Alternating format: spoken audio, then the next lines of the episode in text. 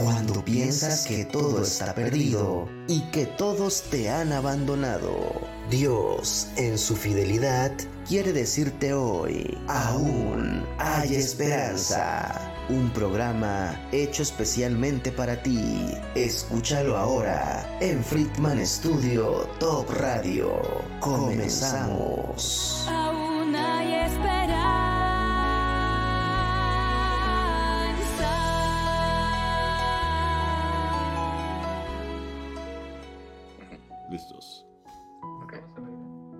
Buenos días, buenos días amigos, amigas, hermanos que nos escuchan. Le damos gracias a Dios por permitirnos nuevamente un miércoles más poder compartir con ustedes las buenas nuevas en su programa. Aún hay esperanza, aún hay esperanza para el mundo, aún hay esperanza para cada uno de nosotros que buscamos a nuestro Señor, Dios y Padre, el Señor Jesucristo. Le damos gracias a, a- a Dios el día de hoy por permitirnos tener un invitado pues de lujo y no solamente de lujo, un invitado que nos está ah, eh, acompañando el día de hoy desde Grecia, pero Grecia, Costa Rica. Eh, nuestro querido amigo y hermano Wilmer Zúñiga Oviedo. ¿Así es, Wilmer? Wilmer Zúñiga Oviedo para servirle. Gracias, mi hermano Federico. Sí, desde Grecia a la Juela, Costa Rica.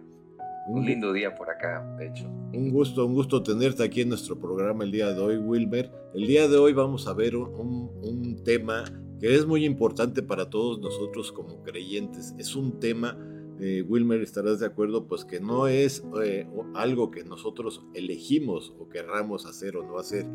¿Qué es el eva- evangelizar? ¿Qué es evangelizar, Wilmer? Entrando en materia, para empezar, ¿qué es el evangelio? Pero permítame, antes de entrar en materia, permítanme eh, comentarles un poco acerca de, de Wilmer. Él es predicador y maestro de la Iglesia Bautista Reformada de Grecia en Costa Rica.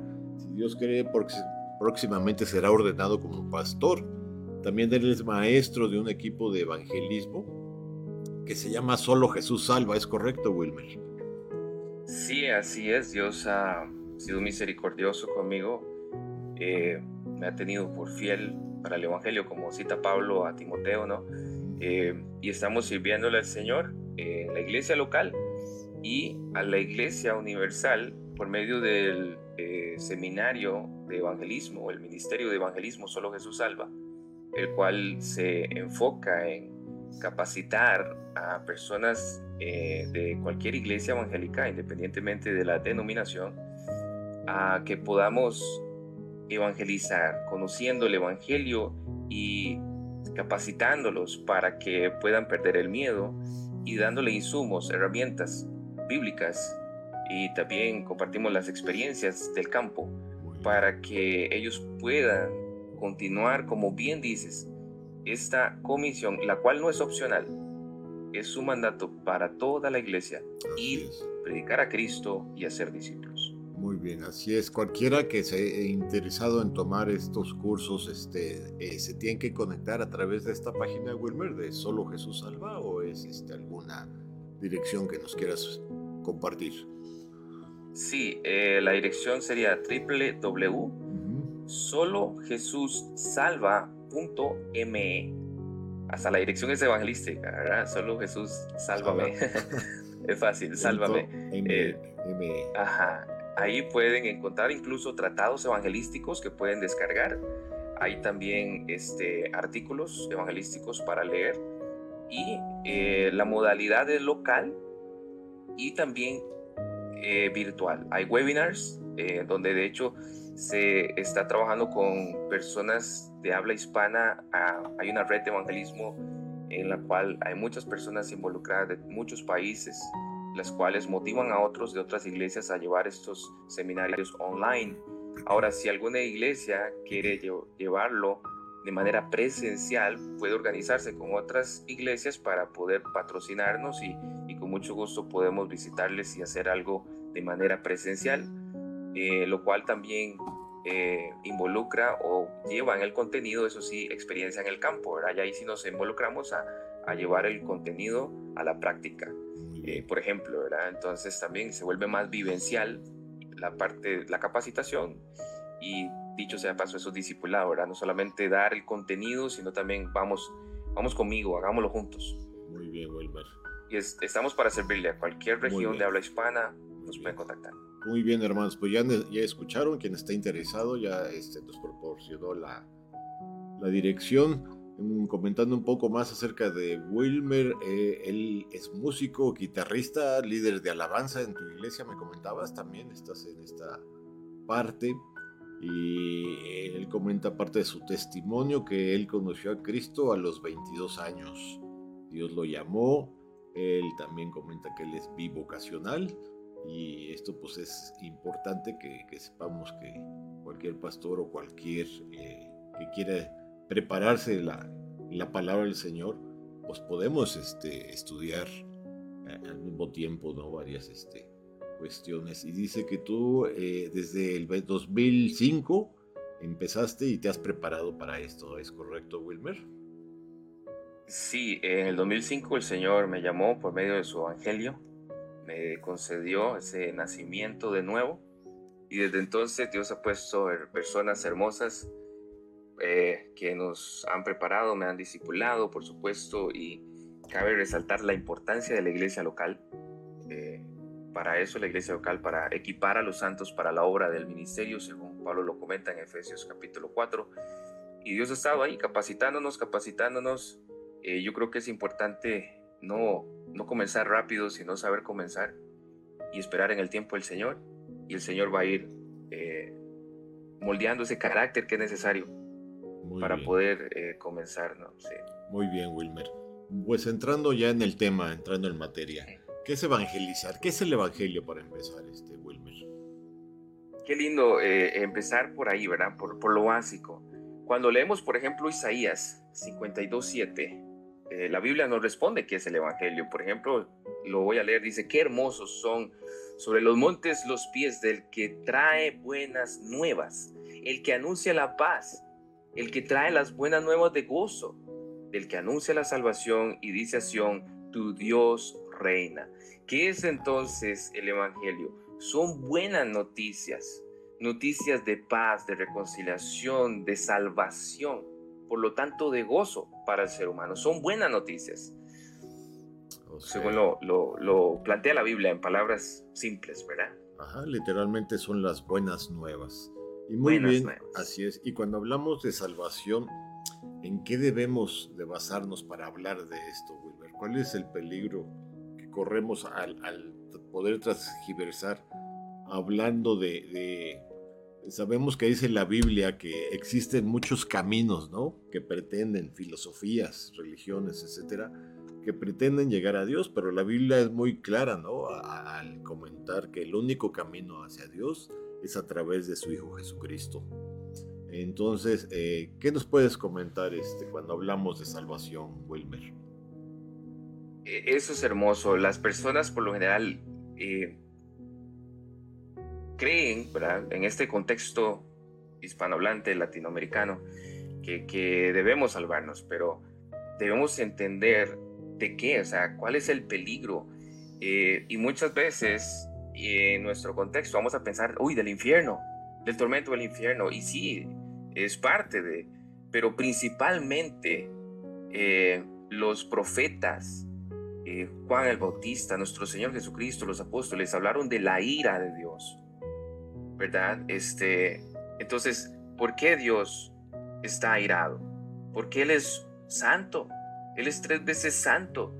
Eh, él no tiene participación con la maldad, eh, él no tienta a nadie, ¿verdad? Él es justo. Por lo tanto, como Él es tres veces santo, Él es justo y su justicia hace que Él entonces tenga una ira, pero esta ira es buena, es una ira santa, es como una ira de un papá Así es. que siente rabia cuando alguien injustamente le hace un daño a su hijo. Vamos, si amamos a nuestro hijo, nos vamos a sentir con ira, es una ira buena, no todas las iras son malas, hay una ira que es justa y es buena, ¿no? Entonces, eh, como Dios es santo, Él es justo, eh, Él está airado con el pecador. ¿Y de dónde sacas eso, Wilmer? Bueno, Juan 3:36 dice, el mismo Jesucristo, el que cree en el Hijo, tiene vida eterna, pero el que no obedece al Hijo no verá la vida, sino que la ira de Dios permanece sobre él. Y aquí quiero resaltar algo. La ira de Dios no es sobre el pecado. Dios no envía a la condenación eterna el pecado. Dios envía al pecador. Ahora, ese es el peligro de nuestras almas. Debemos huir de la ira venidera. Hoy más que nunca, como seres humanos, sabemos que, que, que, existe la maldad y porque existe la maldad tiene que haber un Dios que juzgue la maldad. Y por lo tanto debemos escapar de esa ira de Dios. Esa es la salvación. Salvémonos, debemos ser salvos de la ira venidera. Es correcto, Wilmer. Y como bien dices, este, cuando hablamos del infierno, inclusive, pues yo creo que conocí muchos amigos o yo mismo era incrédulo en ese aspecto, sin entender que en este mundo, en este momento, podemos estar viviendo un infierno, ¿no? ¿Cuántas veces un ser querido, una, una situación complicada, o simplemente veamos a los países que están en guerra, o los, países que han sufrido un terremoto, ¿no? Están viviendo realmente un infierno, un infierno en vida, una situación muy difícil. Y una de las promesas hermosas que, vemos en la palabra es que el Señor nos guardará, nos protegerá. Y, ahí surge esta otra pregunta, ¿cómo saber eh, por qué suceden estas cosas? ¿Cómo pensar si Dios está airado contra nosotros o por qué suceden estas, malas noticias, Wilmer? Sí, eh, Federico, estas son malas noticias y esa pregunta es muy importante, ¿verdad? Podemos pensar entonces eh, de manera personal, ¿cómo sé yo si Dios está irado conmigo? ¿Será que es así o no? Bueno, la Biblia nos da la ley moral, el decálogo, los diez mandamientos, que hablando en temas de evangelismo, los que nos los que evangelizamos es una arma genial, hermosa, porque va a la conciencia de la persona no va al intelecto.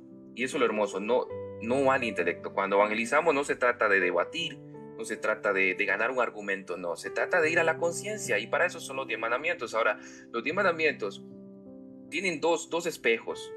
Nos revela cuán santo y hermoso es Dios. Él pide que lo amemos con todo nuestro corazón, con toda nuestra alma, con toda nuestra mente, porque Él nos creó, porque somos de Él, porque somos creados para su gloria y para darle gracias. Pide que santifiquemos eh, su nombre, que no usemos su nombre en vano, que santifiquemos su día. Y los mandamientos con respecto al prójimo, que no le robemos nada, que no le mintamos, que no cometamos adulterio, que no codiciemos. Entonces, las malas noticias realmente son que todos hemos pecado contra Dios, hemos transgredido su ley, somos, somos rebeldes cósmicos. Eh, hemos transgredido esa ley. No hay ser humano que no haya roto los mandamientos. Santiago dice, si, si rompemos un mandamiento, somos culpables de todos. Pablo en su tesis de, el estudio de la psique humana, psique es una palabra griega de hecho, y, él, él, concluye en Romanos capítulo 3 citando el Salmo 14 donde dice, por cuanto todos pecaron y están destituidos de la gloria de Dios. Perdón, el Salmo 14, donde dice, por cuanto no hay justo, no hay ni uno, no hay quien entienda y no hay quien busque a Dios. El hombre natural no entiende ni busca a Dios. Al contrario, pasa constantemente en rebeldía contra Dios, haciendo su voluntad, siendo su propio Dios em, y rompiendo constantemente su ley santa. De manera que lo ofendemos y ¿Por qué Dios entonces nos dio la ley? Bueno, para que esta ley nos lleve a Cristo, como dice Galatas 3, 24 al 26, dice, de manera que la ley es nuestro ayo, fue para llevarnos a Cristo, para que fuésemos justificados por la fe. Entonces la fe, la ley, nos, nos revela cuán pecadores somos, eh, por lo tanto, merecedores de la ira de Dios. Es correcto, este, Wilmer. Eh, yo creo que ahí empieza, empieza todo esto, ¿no? Reconociendo, pues que todos somos pecadores, ¿no? Y aún nosotros como creyentes, no quiere decir que nos convertimos en personas perfectas, que nunca se equivocan y que no pecan. Esa es nuestra naturaleza. Esa, así es como nos creó el Señor. Y realmente sabemos que es por su gracia, como bien lo dice la palabra gracia, es no merecer el castigo que merecemos, ¿no? Eh, y, para esto, pues como bien dice la palabra, Dios proveyó, proveyó la, la salida para todo esto. ¿Cuáles serían las buenas noticias específicamente? Hablando de esto, Wilmer. Bellísimo, porque cuando hablamos de evangelizar, ¿verdad? Estamos en, en la mismo énfasis, en la misma línea de pensamiento. ¿Qué es evangelizar? Bueno, tenemos que tener en, tener en cuenta que cuando queremos que el, que el pecador aprecie estas buenas noticias, que las abrace, esa es la esperanza del que, del que sale a evangelizar. Bueno, debemos saber que el pecador primero debe saber las malas. Por eso comenzamos con la santidad de Dios, el cual es justo y su ira es buena. El pecador debe comprender las malas. Si yo te digo, Federico, mira, tú dices una infracción de tránsito porque rompiste una ley de tránsito, pero no te preocupes, yo pagué el, el tiquete. Usted me va a decir, ¿de qué está hablando? ¿Cuál tiquete? ¿Cuál ley? En cambio, si yo te digo, mira, te agarraron una cámara rompiendo esta ley de tránsito, mira el video. Usted va a decir, uy, no, ¿y cuánto la multa? No sé, digamos, dólares americanos, dos mil dólares. Uy, no, ¿qué voy a hacer? Oye, tengo buenas noticias, yo te lo pagué. ¿Qué vas a hacer? Tú, ¿verdad? mi amigo, gracias, te va a sentir agradecido, va a apreciar ese favor inmerecido. Eh, de manera que el pecador debe comprender las malas noticias primero. Es un error decirle a alguien, mira, Dios te ama y tiene un plan maravilloso para tu vida. No, el primero es, estás en peligro, estás en peligro, está, rompemos los mandamientos, Dios está irado, Debes huir de su ira santa y buena, escapa de la ira venidera. Y cuando entonces el, que predica debe tener consciente, estar consciente de que el, convence, el que convence de pecado, justicia y juicio es el Espíritu Santo. Solo el Espíritu Santo puede llegar al corazón. Nosotros podemos llegar al, al, a la mente, a la conciencia, pero es el Espíritu Santo que llega al corazón para convencer de pecado. ¿Y cuál es el pecado que condena? Jesús responde en San Juan 16, 8 pecado cuando no creen en. No creen quien dicen, quien he dicho yo que soy. Y el Espíritu Santo convence de justicia y de juicio. De justicia es decir que lo que quiere decir que Él es justo, él es, el Jesús fue justo, pero el hombre injusto. El hombre condenó a Jesús a cruz, mas Dios lo tomó por justo y lo coronó en gloria. De manera que el hombre entonces tiene que, ver eso, oh, yo soy el pecador, Cristo es el justo y de juicio. El pecador entonces debe ver, no, yo merezco la condenación, yo merezco, al igual que Satanás, la condenación eterna. Y ese es el trabajo del Espíritu Santo, dar esa, ese convencimiento, esa convicción de pecado a esa persona. Ahora, excelente, ¿cuáles son entonces las buenas noticias específicamente? Bueno, Dios sabe que nosotros somos polvo, Génesis 3:19. Y, aún así nos vino a rescatar en la persona de Jesús. Dios mismo nos vino a visitar. Él es Dios y Señor. San Juan 10:30 dice, yo y el Padre uno somos. Y en el 33, los fariseos, los judíos, eh, lo querían apedrear y le dicen a Jesús, no por buena obra, no es por las buenas obras que haces que te queremos apedrear, sino por la blasfemia, porque tú siendo hombre te haces Dios. La razón por la cual los fariseos, los judíos, llevaron a Jesús a la cruz fue porque Él dijo ser Dios mismo, el Hijo del Hombre, el Mesías, Dios hecho hombre. Y esto es importante porque si una persona no cree que Jesús es Dios, no puede salvarse. Romanos 19, si confiesas que Jesús es el Señor, y esto es importantísimo. Muchas veces yo me presto para que me evangelicen o leo tratados y a veces carecen de este contenido tan importante cuando evangelizamos, cuando diseñamos un tratado o hacemos algo para manifestar las buenas noticias, es indispensable comunicar que Jesús es Dios. ¿Por qué? Porque como Jesús fue Dios, Él sí pudo como hombre cumplir la ley.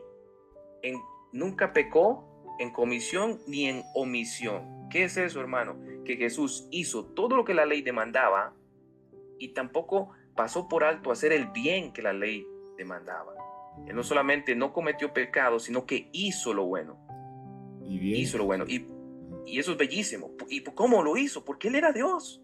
No, y además, otro hombre puede este, hacer. Lo que comentas este, es muy importante entender eh, como dice la palabra, ¿no? Que de tal manera nos amó Dios que envió a su Hijo a morir por nosotros, pero no, el, decir lo envió implica no solamente sus enseñanzas, sino que Él se hizo igual que nosotros, y Él fue tentado igual que nosotros, y Él sufrió y pasó todo lo que nosotros sentimos. Y en este sentido, este Wilber dice que, que él, él fue tentado como tú y como yo. La diferencia es que Él nunca pecó, que Él fue obediente hasta la muerte y entonces tenemos que entender que hay una necesidad que el hombre tiene de reconciliarse con Dios, ¿no? Que realmente estamos hablando que es un regalo, un regalo para la humanidad. ¿Cómo, cómo este, podemos entender esta necesidad del hombre de acercarnos a Dios, de tener esta seguridad que el día de mañana, cuando el Señor nos llame, sabremos que hemos tomado la decisión correcta, Wilmer? Es bellísimo. Pablo en 2 Corintios capítulo 5, versos del 18 en adelante, 17 en adelante, empieza a decirle a la iglesia de Corinto que tenemos el llamado a ir y decirle a las personas que deben reconciliarse con Dios. Tenemos el ministerio de la reconciliación. Eh, y Dios proveyó la forma en la cual el hombre puede entonces estar en paz con Dios. Volver a lo que perdimos en el Edén, esa relación con Dios que ha sido rota por el pecado. Y, Pablo entonces dice en el verso 21, el cómo. Y es bellísimo, estos son uno de los versos más lindos que para mí existen en la palabra de Dios, porque habla de esa doble imputación. ¿Qué dice 2 Corintios 5:21? Al que no conoció pecado, lo que estamos hablando, Cristo no conoció pecado. Se relacionó con pecadores, sí, pero él no participó en el pecado, él no experimentó pecado ni de mente. Él, no, fue puro, perfecto, hermoso Jesús, santo.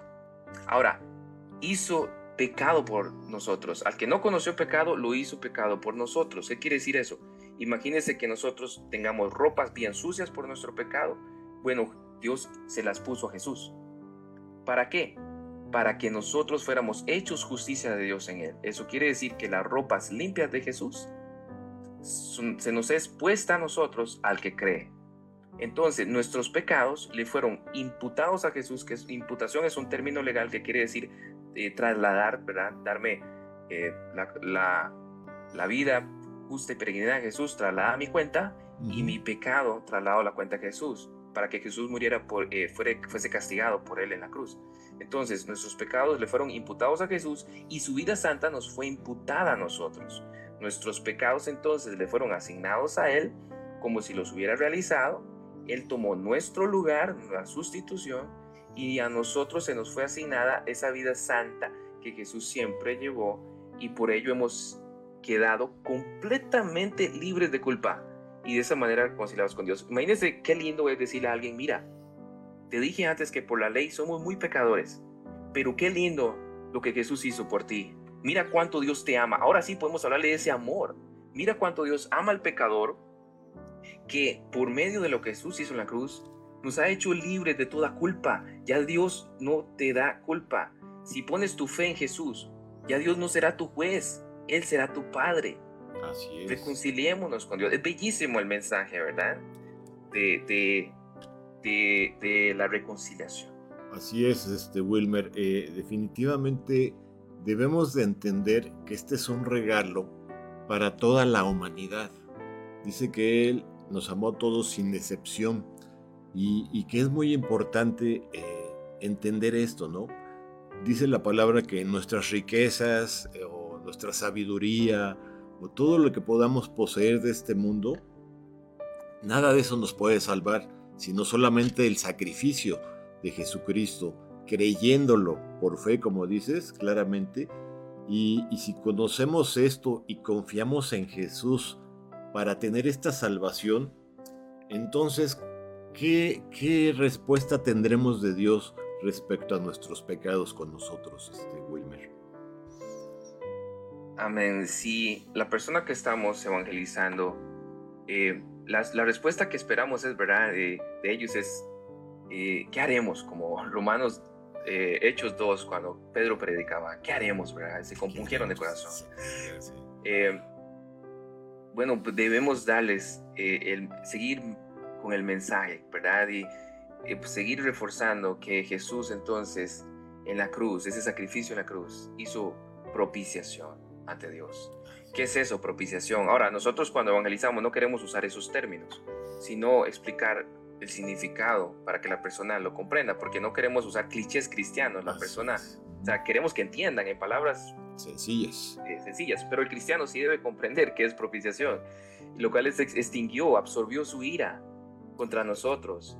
Jesús absorbió la ira de Dios, fue propicio a nosotros en la cruz, lavó nuestros pecados, los borró. Entonces decimos que ahora Dios nos es propicio o que Dios nos es favorable. O sea, la propiciación en el griego quiere decir aplacar la ira, ganar el favor. Entonces le decimos, mira, si tú pones la confianza en Jesús, solamente en Jesús, ya Dios no va a estar airado con vos. Ahora Dios es tu Padre, ya no te toma en cuenta ningún pecado. Y vea qué lindo, ni pecados pasados, ni pecados presentes, ni pecados futuros. Así es. Debes arrepentirte de no creer en Jesús. Cuando esa fe genuina eche raíz en su vida y usted vaya creciendo y conociendo a Jesús, usted y yo nos vamos a seguir arrepintiendo. Así es. De todos los pecados. Va, va a venir a nuestra conciencia una sensibilidad por el pecado y nos vamos a estar arrepintiendo de todas esas maldades que como vos decías y bien dicho, seguimos luchando con esa naturaleza. Pero lo bello del Evangelio es que todo eso ya fue clavado en la cruz. Dios ya no lo recuerda, Él lo echó a lo más profundo del mar. Por eso debes creer en Jesús, cree en Jesús, como dice Romanos 3:23, por cuanto todos pecaron y están destituidos de la gloria de Dios, ahora sí dice, siendo justificados gratuitamente por su gracia mediante la redención que es en Cristo Jesús, a quien Dios puso como propiciación por medio de la fe en su sangre para manifestar su justicia a causa de haber pasado por alto en su paciencia los pecados pasados con la mira de manifestar en este tiempo su justicia a fin de que Él sea el justo y el que justifica al que es de la fe en Jesús. Porque queremos decirle a la persona, mira, es fe, es fe sola, como vos decías bien antes, no son tus obras. Deja de esforzarte por entrar al cielo con tus méritos. Mira, si a través de la ley con una mano hacemos algo, bueno, entre comillas, pero con la otra lo borramos. No podemos, ofendemos a Dios constantemente. De hecho, eh, eh, Eclesiastés 7:20, no hay justo que quiera hacer lo bueno y no peque.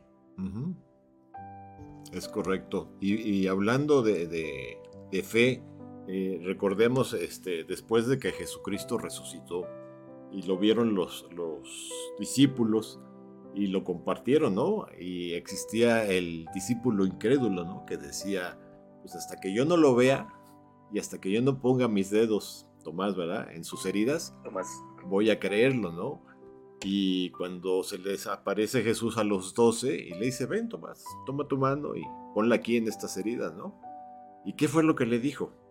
¿Has creído? O sea, él dijo cuando metió su dedo, Jesús, mi Dios, mi Salvador, creyó en ese momento, ¿no? Y se postró.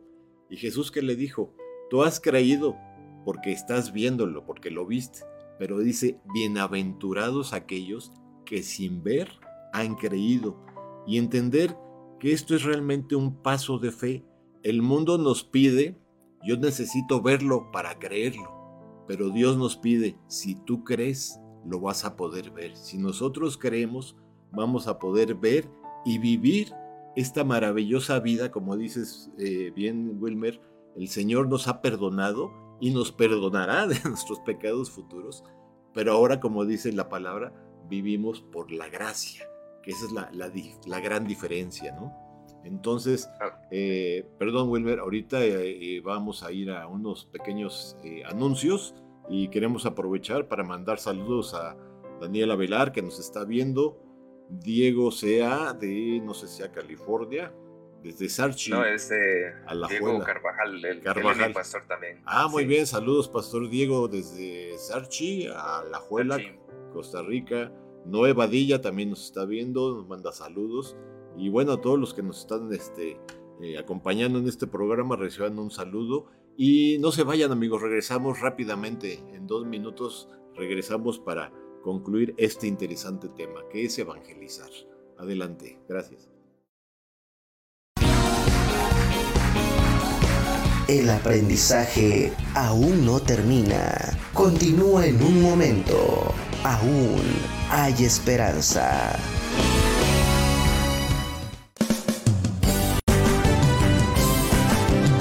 Friedman Studio, Academia de Canto Contemporáneo, Interpretación y Desarrollo Humano. ¡Lánzate ya! En Friedman Studio, tus sueños pueden convertirse en realidad si los deseas tanto como para ir tras ellos. No importa tu edad, rescata tu talento y brilla. En Friedman Studio nos especializamos en preparar y entrenar a verdaderos cantantes e intérpretes solistas desde nivel inicial hasta nivel profesional Impartimos clases de lunes a sábado en sesiones personalizadas o abiertas, en modo presencial o en línea, completamente en vivo. Friedman Studio apoya tu talento. Nuestros precios se adaptan a tu bolsillo de acuerdo a la modalidad y número de clases mensuales que tú elijas. Agenda tu clase muestra sin costo y conócenos. Nuestra metodología, entrenamiento y técnica vocal interpretativa se enfoca y adapta a todos los niveles y géneros musicales Nuestras sesiones de clases son impartidas y supervisadas en atención personal por nuestro coach vocal interpretativo, entrenador transformacional y sensei David Friedman Giteras. Contáctanos al teléfono 777-310-2362 o al WhatsApp 777-142-8275. Búscanos en línea como Friedman Studio o visítanos en nuestras redes sociales. En Friedman Studio, y entrena como lo hacen las grandes estrellas. Vence tus miedos y fortalece tu seguridad. Tú, también, puedes brillar. Ven a Friedman Studio. Crea tu propia historia, rescata tus sueños y haz que tu talento brille hoy.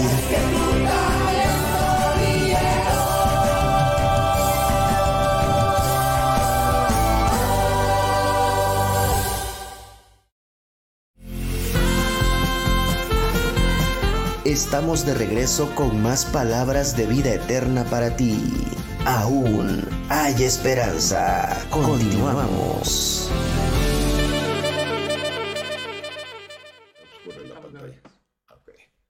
Muy bien amigos y regresando a este, a este interesante tema, más que interesante, yo diría que es un tema vital para la vida de cada uno de nosotros, no solo como creyentes, sino como incrédulos, ¿no? Porque esta es la herramienta, la herramienta que realmente Dios nos ha dado para que le conozcamos, ¿no? Como dice su palabra, para que estas palabras lleguen hasta lo último de este mundo.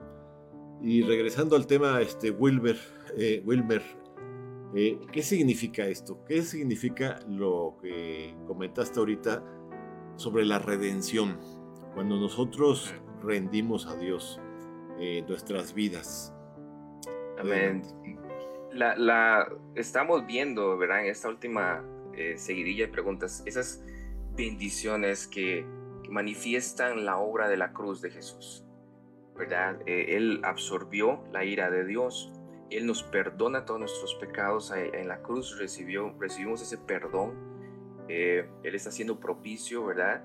Ahora Él también nos redime. Qué lindo es esta pregunta. Y vuelvo a recalcar, a la hora de evangelizar a alguien, no usemos temas eh, o palabras cristianas teológicas. Manejemos el significado y expresemos el significado con palabras que conforme nosotros veamos esa audiencia que tenemos enfrente, podamos ser, facilitar la comunicación y el entendimiento de lo que eso significa. Eh, pero para efecto del cristiano, ¿qué es redención? Bueno, eh, dejar en libertad por medio del pago de un rescate. Cristo entonces nos redimió, o sea, nos rescató ¿Por qué? Porque Él vino a rescatar, Él vino a buscar lo que se había perdido. Eh, a veces decimos, ¿no? Y es parte de un cliché cristiano, eh, encontrar a Jesús. No, no, tú no encontraste a Jesús, Jesús no era el perdido, el perdido eras tú. Jesús te encontró a ti. Eh, él te rescató el pecado, entonces ya no es mi amo. Y esto es lo lindo, la aplicación. Cuando yo evangelizo a alguien, mira qué lindo. Yo sé que sufres por tu alcoholismo, yo sé que sufres por tu problema de ira, de machismo, sufres por eh, el, tabaquismo, la droga. Pero sabes que los beneficios de poner tu fe en Jesús es que Él nos liberta del pecado. Él nos hace libres. Dicho sea de paso, contar un testimonio, eso no es evangelizar. Evangelizar no es contar mi testimonio. Yo puedo usar mi testimonio para, para dar un giro a lo espiritual, yo hablar de Jesús. ¿Qué es evangelizar? Es hablar de Jesús, no de mí. Es de Jesús. El Evangelio son las buenas noticias de que Jesús y solo Jesús salva. Entonces Cristo, al redimirnos, nos compró con su sangre y me rescató de la maldición de la ley. Dios selló esa compra con su Espíritu Santo. El que cree es sellado con el Espíritu Santo de la promesa. ¿Verdad? Nos, nos sella de la redención. Dice Efesios 1.7, por ejemplo, en quien tenemos redención por su sangre, el perdón de pecados según las riquezas de su gracia. Y eso es lo lindo, es por solo la fe, porque es un regalo de gracia. Gracia es un regalo inmerecido. Así es. Es, es, es, Dios diciéndole a la persona, no tienes que hacer nada para ser salvo. Reconoce que más bien has hecho todo para la condenación, pero mira, Dios ama al pecador y ofrece el camino. Ese camino es Jesús. Ahora, Dios no solamente nos redime, sino que también nos justifica. Y esa es la respuesta de Dios a la fe genuina. Ya vamos entrando a la parte de cómo, cómo, cómo, cómo abrazar ese regalo. Bueno, Dios quiere que tengamos una fe genuina. Fe no es solo mero conocimiento intelectual. Y esto es lo que a mí me preocupa muchas veces.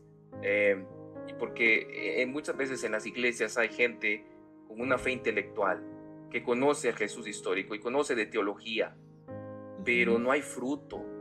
De, hay luz en la iglesia, pero hay oscuridad en casa. Entonces es preocupante. Una fe genuina en Dios es una fe que ha experimentado el perdón de Dios. Por lo tanto, tiene el don de perdonar. No se le hace complicado perdonar a otros. Es libre del rencor y del odio.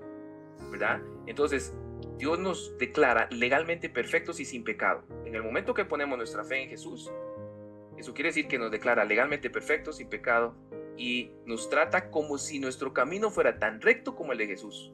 y nos da crédito por la vida recta que Jesús llevó. Es, es hermoso. Así es, Wilmer. Eh, y esto que acabas de comentar es muy importante. Eh, yo conozco personas que, que me han dicho que han leído la Biblia varias veces, de principio a fin, y sin embargo, pues tienen una vida como si no conocieran a Cristo. O sea, este, este punto es tan importante, ¿no? Eh, entender la fe en Jesucristo y alcanzar la misericordia del Señor, ¿no? Porque eh, vemos este, que cuando los discípulos le preguntaban a Jesús que por qué le hablaba con parábolas a los perdidos, ¿no?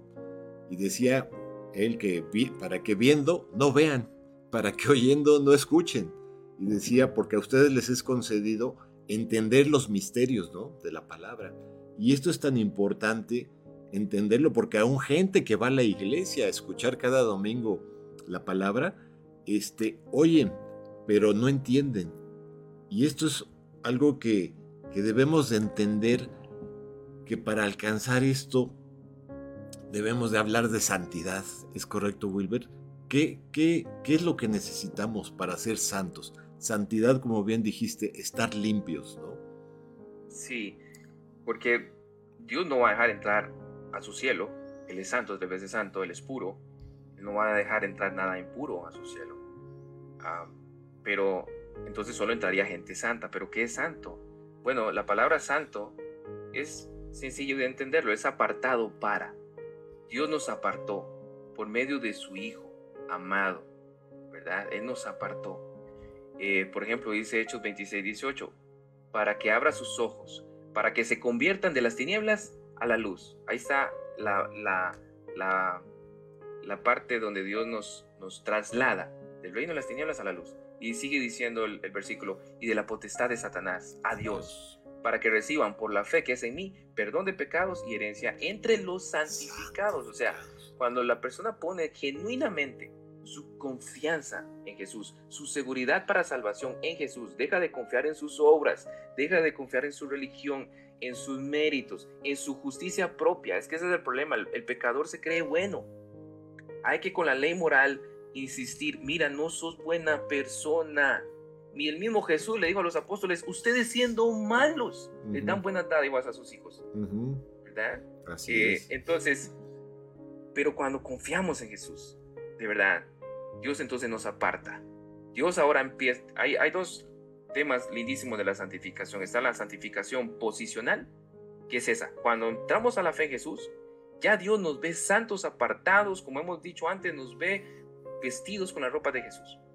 Sin embargo, mientras estemos peregrinando en esta tierra, está la santificación progresiva, que es, eh, de, de hecho nosotros en el Ministerio de Evangelismo, esa parte se la entregamos al pastor, porque nosotros tenemos una, una norma ética como somos en, en, el Ministerio de Evangelismo, queremos entrar a cualquier denominación para explicar el Evangelio y capacitar, nosotros no nos metemos con la parte de eclesiología.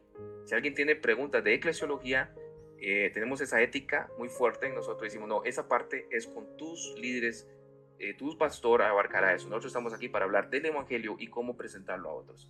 Pero entonces, para aclarar el, el, el fruto de, de que alguien realmente tiene una fe salvífica, vamos a ver un proceso de la santificación progresiva que Dios prometió en su palabra hacer con el que cree.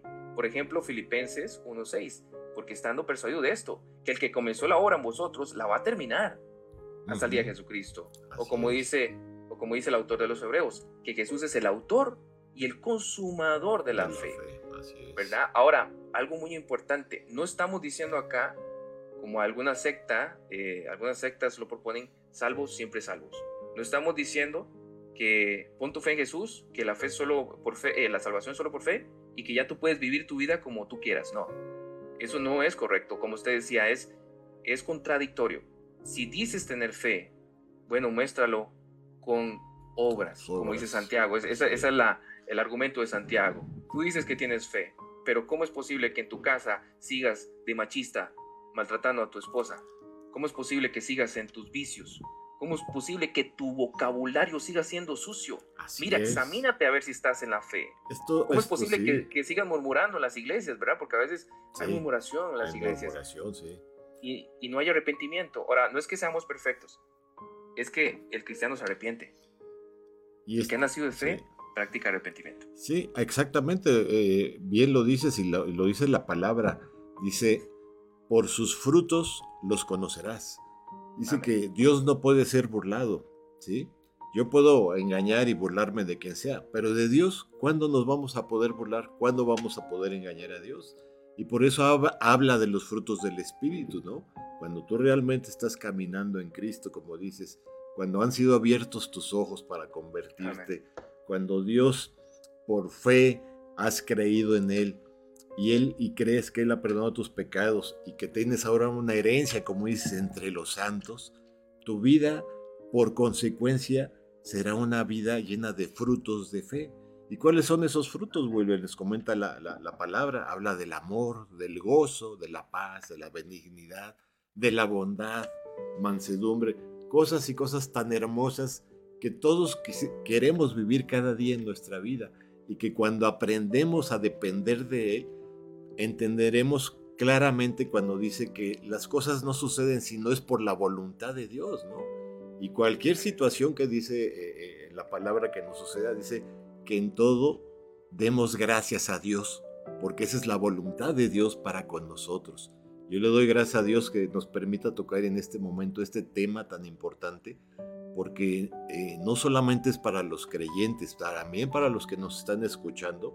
Este es un regalo que Dios nos está abriendo los brazos y nos está invitando a conocerlo, a seguirlo.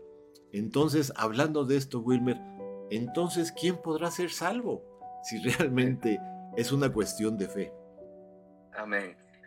Y, y para responder esa pregunta, quiero destacar así con letra mil que hay algo importantísimo en el Evangelio, en las buenas noticias y muchas veces, y yo le invito al análisis a todos los que nos gusta evangelizar y nos apasiona, que cuando veamos a alguien evangelizar o un tratado lo leemos, muchas veces detrás de estas buenas intenciones se nos escapa la parte central de las buenas noticias y es la resurrección de Jesús. Pablo decía, si Jesús no resucitó, van a nuestra fe, van a nuestra esperanza. La buena noticia de eso que venimos diciendo es que Jesús sella sus palabras. Dios aprueba esa ofrenda desde el Cordero de Dios, esa ofrenda perfecta, ese olor grato a Dios, resucitándolo entre los muertos. Jesús se resucitó y el Espíritu Santo lo resucitó. Es bellísimo. Y, y, esa es la parte lindísima. Venimos a decirle al pecador, mira, de quien te estoy hablando es Dios. Si usted, y Él promete que si tú pones tu fe en Él, eh, Él te va salvar, Él te va a perdonar, Él te va a ayudar con tus, con tus, con tus eh, eh, problemas de pecado, Él ya te hizo libre, Él vino a libertar a los cautivos, pero es lindísimo importantísimo eh, que es una parte central, es el eje central de la buena noticia, decir, Jesús está vivo, Él resucitó. ¿Y sabes qué está haciendo? Intercediendo en el cielo por los que el Padre le dio. ¿Y sabes qué? Va a venir a juzgar a vivos y a muertos. Y si pones tu fe en Él, en el día del juicio final, vas a poder estar de pie, porque Dios te va a ver justo, perdonado, no hay deuda. Si no pones tu fe en Él, lamentablemente tendrás que ir a un castigo eterno. Y ahí nos ponemos tristes porque eso nos debe doler. Mira, te rogamos, pon tu fe en Jesús, ven a Jesús. Ahora, ¿quién podrá ser salvo, verdad? Y es una pregunta que los apóstoles le hacen a Jesús en Mateo 19, 25 al 26. Al oír esto, los discípulos estaban llenos de asombro y decían entonces, ¿quién podrá salvarse?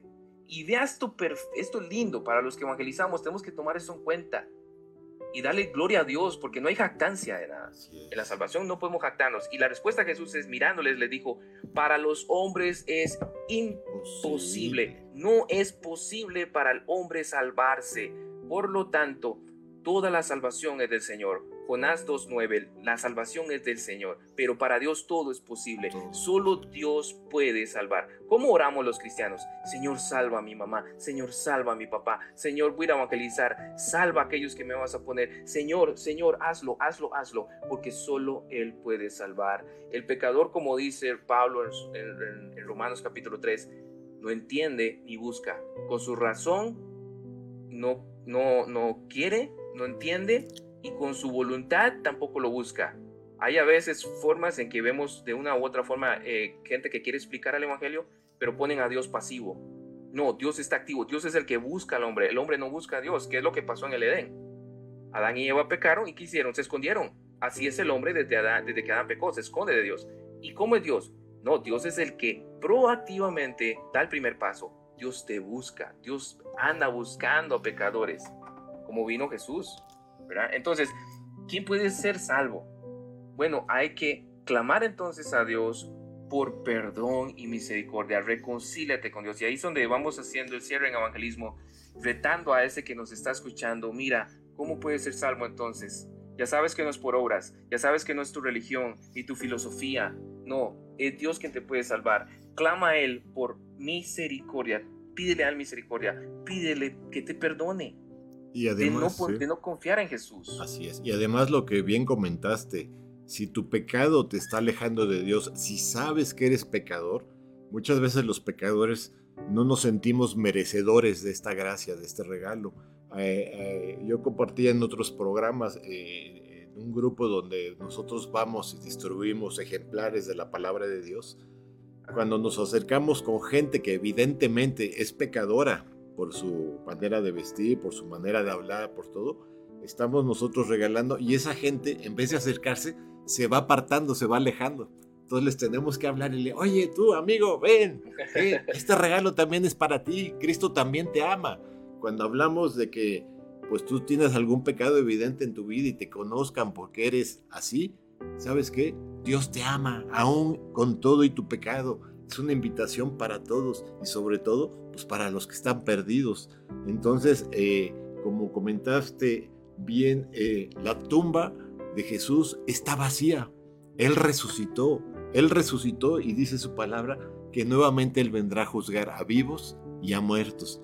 Y el día de hoy, los que estamos escuchando este mensaje, no tenemos ya ningún pretexto delante del Señor porque estamos escuchando el plan maravilloso del Señor para la salvación de la humanidad. Y concluyendo esto, Wilmer, entonces, ¿qué es lo que debemos de hacer los pecadores para poder alcanzar esta salvación tan grande? Sí, vayámoslo como ya encerrándolo, ¿verdad? Y voy a, unirlo con entonces eh, un resumen de la pregunta que es entonces evangelizar, ¿verdad? Y empecemos con lo, con lo que no es. No es un método.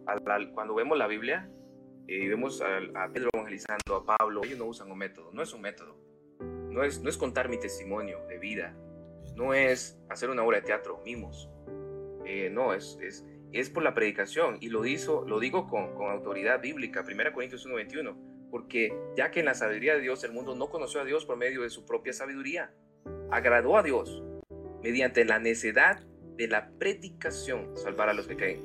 Por eso, iglesia, usted que ha nacido de nuevo, tenemos una tarea que hacer. No es negociable, no es negociable, no es negociable. Iglesia, amemos a este Jesús.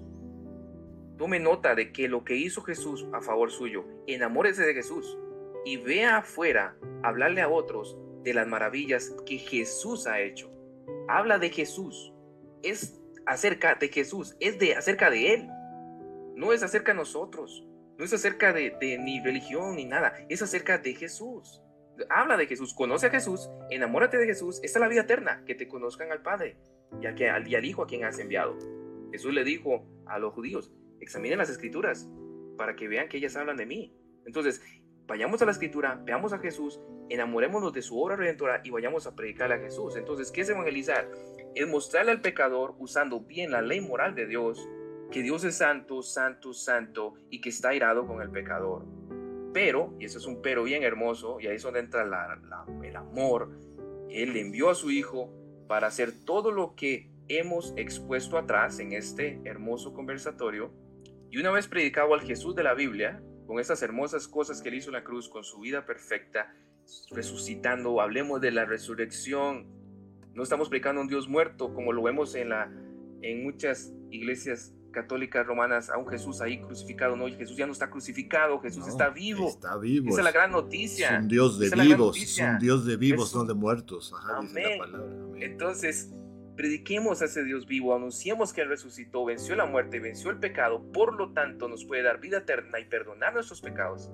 Y anunciemos esa obra hermosa y reconcíliate con Dios. ¿Qué debes hacer para ser salvo? Clama a Dios, pide misericordia, clama por perdón. Él no va a rechazar ningún corazón sincero que clame a Él por misericordia y perdón. Así es, así es, Wilmer. Eh, además, debemos de entender Evangelizar no es una opción, es un mandamiento. Las últimas palabras que nuestro Señor Jesucristo, la última instrucción que le dio a los discípulos antes de ser levantado al cielo, fue ir y predicar este evangelio a toda criatura, dice, bautizándolos en el nombre del Padre, del Hijo y del Espíritu Santo. Y esto del bautizo, ¿qué es sino un paso de fe? ¿Qué, es, qué simboliza el bautismo? pues que hemos muerto juntamente con Cristo, que juntamente con Cristo hemos resucitado para una nueva vida, una nueva, nueva vida con estos frutos espirituales que comentábamos. Y para finalizar, eh, Wilmer, ¿qué le podemos decir al mundo? ¿Qué le podemos decir a la gente que no se ha acercado a Dios? ¿Cómo, ¿Cuál sería la, la pauta para decirle, tú necesitas de Cristo, tú necesitas del Señor? Hay un versículo que a mí me encanta, que está en Hebreos 11:13, que dice que todos nosotros en este mundo somos peregrinos, somos extranjeros. Es decir, estamos de paso, amigos. Nadie es eterno, amigo. Como decíamos alguna vez en mi iglesia con el pastor, yo nunca he visto un cortejo fúnebre donde vaya el cadáver y atrás lleven su coche, su casa, su dinero. Eso se queda aquí, amigos. Dice la palabra que así como vinimos a este mundo, sin nada, así nos vamos a ir. Y lo único que nos podemos llevar, pues son precisamente esas obras, esos frutos del Espíritu. Wilmer, ¿qué nos podrías decir para invitar al mundo a que se acerquen y conozcan de Dios? Yo le insto a aquellos que nos escuchan a que realmente hagan conciencia, eh, reflexionen sobre su vida. Sean honestos. Escuchen su conciencia cuando leen la ley de Dios. No mentir, no robar. ¿Quién no ha mentido? ¿Quién no ha robado? Yo de niño iba a recolectar café y mi saco no se llenaba, era, era pésimo haciendo eso. Y otras personas ya, ya tenían sus sacos llenos y ni los podían amarrar. Entonces yo veía a los lados y agarraba el copito de arriba y digo yo, bueno, para que puedan amarrar el saco. y agarraba el copito de arriba y me lo echaba a mi canasto. Eso era robar. Entonces, a veces subestimamos los pecados. Tenemos algunos pecados más malos que otros. No, No hay mentiras blancas ni mentiras negras. No, mentir es mentir, punto. Y eso ha ofendido a Dios. Y eso ya nos hace merecedores de su ira. Y la esperanza, una vez que hagas conciencia, una vez que, que, seas honesto y digas, no, yo, yo merezco la ira de Dios, yo merezco un castigo eterno. ¿Qué dijo el pecador en la cruz? Merecemos esta condenación, pero Jesús no. Mira, ese, es, eso fue bellísimo porque él estaba viendo literalmente un pedazo de carne. Era un pedazo de carne lo que estaba ahí a la par de él. Y milagrosamente, él ve un rey ahí y ve a alguien que le puede asegurar un espacio en el, en el cielo. ¿Y qué hace? Ahí, clavado en la cruz, no pudo hacer obras, no pudo bajar y pedirle perdón a sus ofensores, no pudo pagar ninguna deuda, no pudo bautizarse, no pudo hacer nada. ¿Qué, ¿Qué podía estar haciendo ahí? La única opción que tenía, es la única opción que tenemos todos, ver a Jesús y decirle, Señor, como tú eres rey, como tú eres Dios y Salvador, tú puedes salvarme. Apiate de mí, eh, acuérdate de mí cuando estés en tu reino, le dijo. ¿Qué le dijo Jesús? Hoy mismo estarás, conmigo, en el paraíso. Por eso, mi amigo, no lo postergues. No lo postergues, como decía mi hermano Federico, somos de la muerte. El COVID, la pandemia, vino a, hacer ese énfasis y a resaltarlo. En cualquier momento, la muerte va a tocar a nuestra puerta y podría ser ya demasiado tarde. No sabemos la hora ni el cómo, pero si hoy estás escuchando, has escuchado este programa, créame, Dios está teniendo misericordia de ti. Y lo que debes hacer es volverte a Dios. Deja de, seguir una religión para salvación. Deja de confiar en que eres bueno, en que tus obras te pueden en el día del juicio, porque esa es otra, otra perspectiva que uno se, se, topa mucho. Es que yo creo que en el día del juicio no me va a ir tan mal. Como si vemos a, a Dios con una balanza y ponen una balanza las obras buenas y en otra balanza mis pecados. No, yo creo que mi balanza se inclina a las obras buenas, entonces Dios me va a dejar entrar. No, no es así. Ya mis pecados han ofendido a Dios, ya he rompido su ley, he roto su ley, por lo tanto merezco el infierno. Y la única escapatoria es Jesús. Él es quien paga la fianza, por pura gracia. Ve a Jesús, pon tu fe solo en Él y confía en Él. Ahora, ¿qué debo hacer si, si alguien, eh, el Espíritu Santo está contristando su corazón, está causando esa eh, convicción de pecado, bueno, habla con Dios, vas a ser sincero con esas palabras, yo sé que sí, y luego lee tu Biblia, toma la Biblia, léela, léela, obedécela, busca, busca una iglesia para discipularte. Confía en Dios, que Dios te va a guiar, porque entonces tu, el Espíritu Santo va a ser tu guía. Pero si no lees tu Biblia y no buscas una iglesia, estás en peligro todavía. Debes, no estamos diciendo que es por obras, no, no, no, Estamos diciendo que debes buscar a Dios y conocer a Dios. Así ¿verdad? y, confiar en Él, porque la, batalla continúa contra nuestra carne, contra eh, luchas que no se van a acabar hasta que Cristo nos dé un cuerpo nuevo.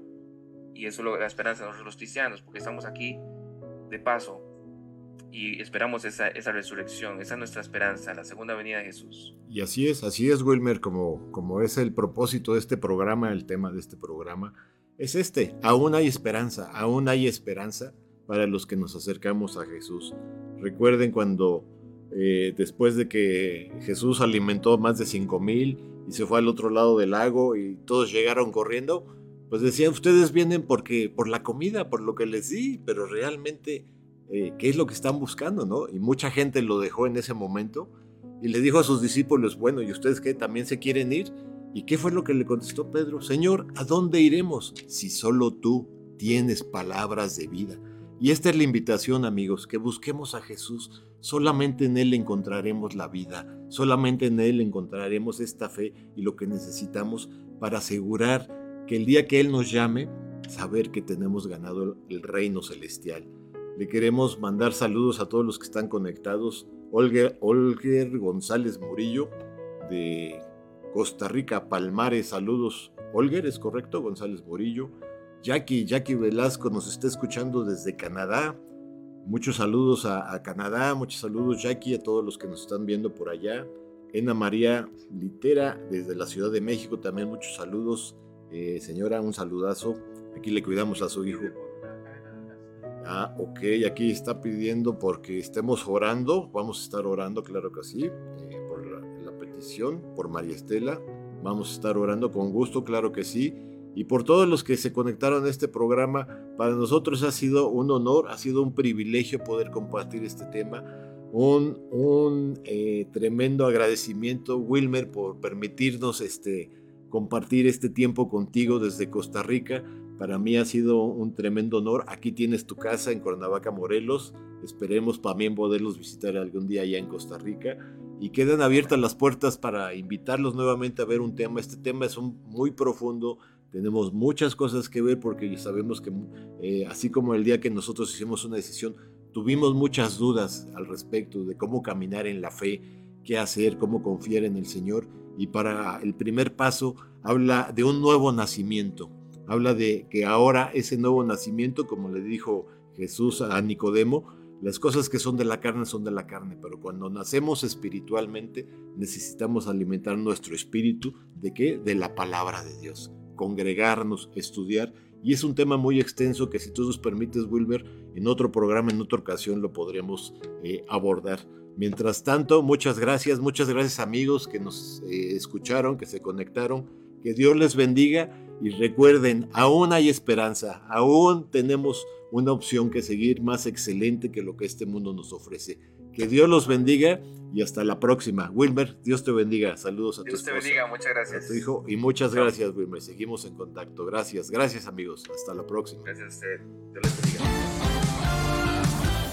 Por hoy hemos aprendido de la palabra de Dios lo que necesitamos. Te esperamos la próxima emisión para continuar aprendiendo de su amor y fidelidad. Solo nos queda por decirte, si Dios es por nosotros, ¿quién contra nosotros? Aún hay esperanza. Nos escuchamos muy pronto por Friedman Studio Top Radio, la radio que se escucha y se ve.